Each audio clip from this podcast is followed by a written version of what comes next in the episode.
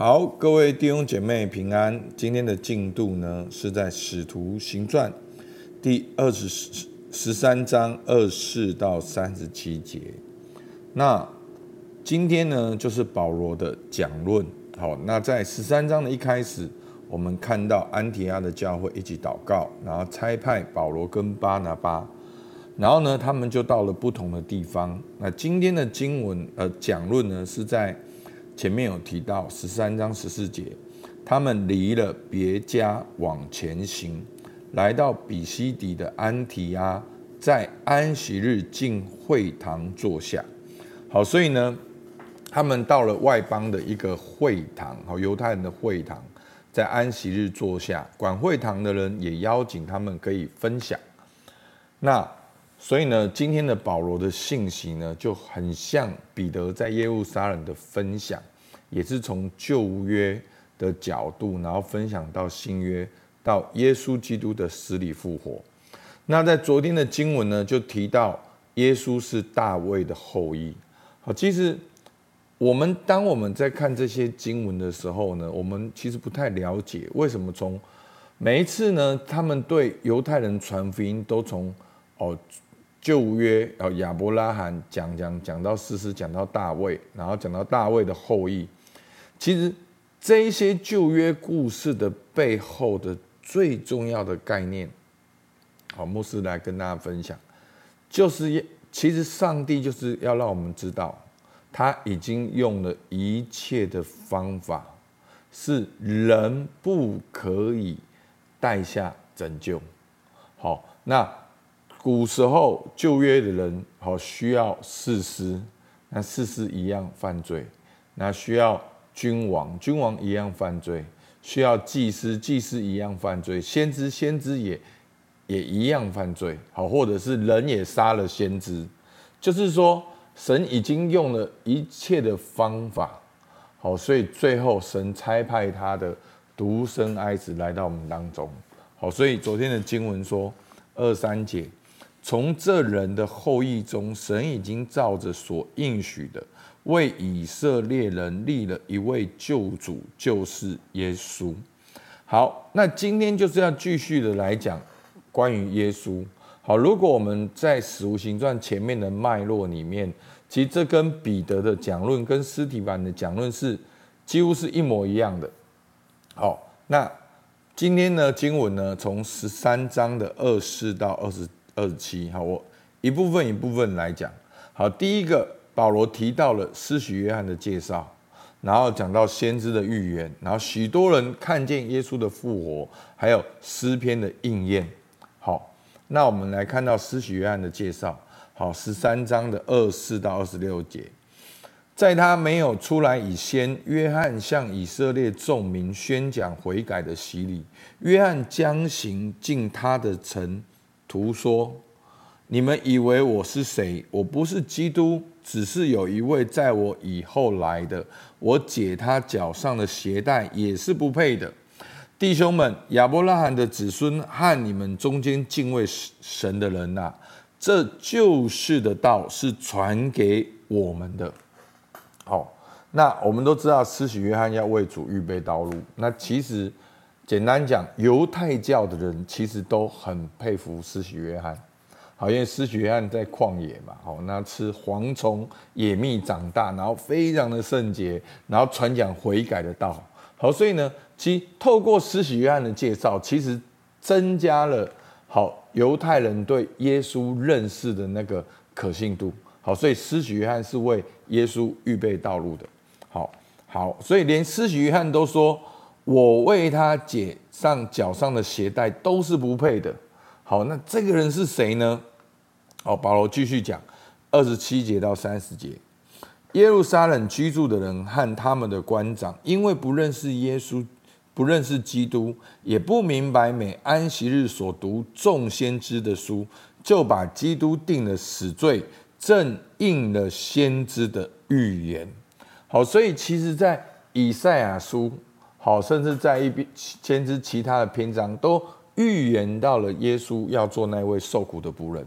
好，二十八节，虽然查不出他当时的罪来，还是求比拉多杀他。继承了经上指着他所记的一切话，就把他从木头上取下来，放在坟墓里。好，就是就是把他逼迫到十字架死了，好应验了，就把他从木头上取下来，放在坟墓里。神却叫他从死里复活。所以呢，施洗约翰的介绍，耶稣是基督。先知的预言，弥赛亚要受害，但是神却叫他从死里复活，然后再来，许多人看见了。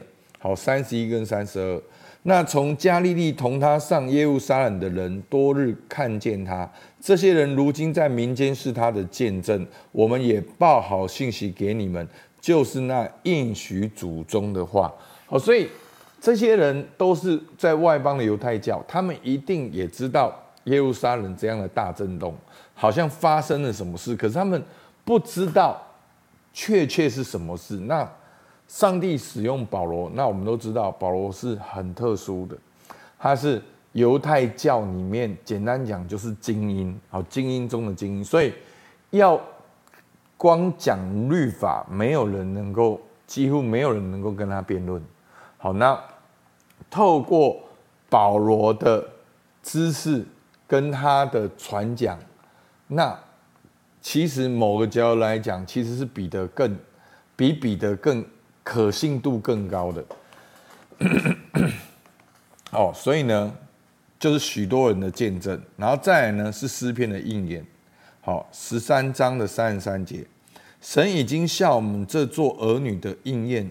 叫耶稣复活了，正如诗篇第二篇上记着说：“你是我的儿子，我今日生你。”论到神叫他从死里复活，不再归于朽坏，就这样说：“我必将所应许大卫那圣洁可靠的恩典赐给你。”又有一篇上说：“你必不叫你的圣者见朽坏。”大卫在世的时候遵行了神的旨意，就睡了。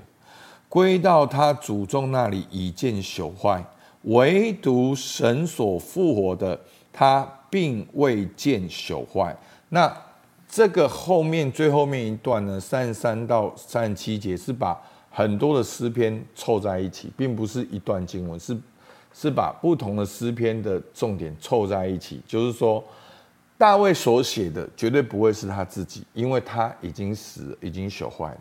但是有一位没有朽坏的，好，就是三十七节，唯独神所复活的，他并未见朽坏，就是耶稣基督。所以呢，从昨天保罗从旧约一直讲到了新约，今天讲到施洗约翰，讲到先知的预言，讲到许多人的见证，讲到诗篇的应验，就是耶稣是基督。好，那我们。可以花一点时间来默想。今天的经文比较长，但是你看到现在，你觉得神是一位怎样的神？好，所以我们通常叫做叫做神的属性。好，那其实意思就是神的个性，好，神的特质。那神有哪些的属性呢？第一个，神是拯救的主，还记得吗？昨天经文二三节。好，神已经照着所应许的，为以色列人立了一位救主。今天二十六节，这救世的道是传给我们的。所以，其实你听到这些的故事，有个共同点，就是人类败坏离开了神，但是神还是要介入，上帝要拯救。在古时候，神用了亚伯拉罕。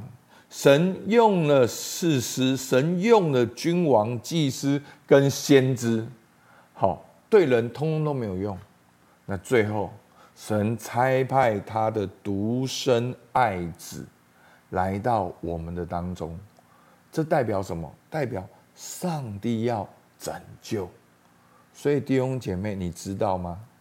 你知道你需要拯救吗？好，所以。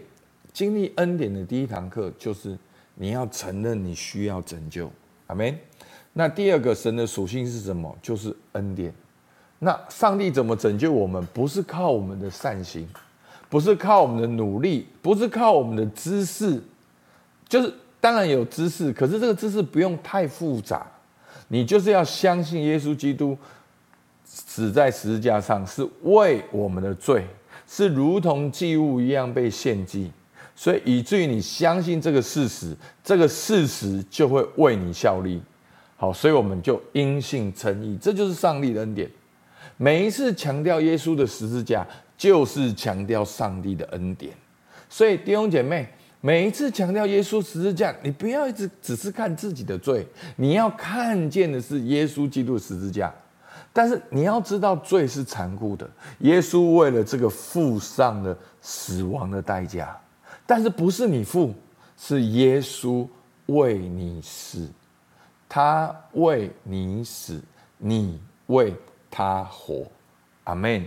那我觉得这是在基督里最棒的一个生活。好，第一个神的拯救，第二个神的恩典，第三个神的信实。好，这你会看哦，应验了先知的应验，哦，门徒的见证，诗篇上的话，好，应验了祖宗的话。好，所以你会看到很多应验，很多应许。上帝说有就有，命立就立。弟兄姐妹，这是不是给我们读圣经那个鼓励？读圣经就是读神的应许，读上帝的情书，所以帮助我们起来。弟兄姐妹，让我们一起读神的话语，用神的话语来导读，宣告神的话语要应验在我们当中。好。那我们也可以另外一个角度来默想，透过神的属性，我们看见人有哪些需要。那我们需不需要拯救？我们需不需要恩典？好，那我有没有盼望？那有盼望的人生看起来应该是怎样？好吧，我们起来祷告。亲爱的主，我们感谢你，是你。主动的恩典已经找到了我们今天的每一位弟兄姐妹，每一位在这里聆听的弟兄姐妹，我要奉耶稣名祝福他。当他打开 Podcast 那一刻，上帝的拯救要临到你们的家。主，我们宣告你在每一个门的门口画上那个羔羊的宝血。主，我们宣告仇敌没有办法攻击。因为恩典已经临到这个家庭里面，主啊，你赐给我们盼望。当我们正在消极、沮丧、惧怕的里面的人，主，你把圣灵充满在我们里面，让我们有永恒的盼望，不活在那个短暂的里面。主，我们感谢你，听孩子祷告，奉靠耶稣基督的名，阿门。好，我们到这边，谢谢大家。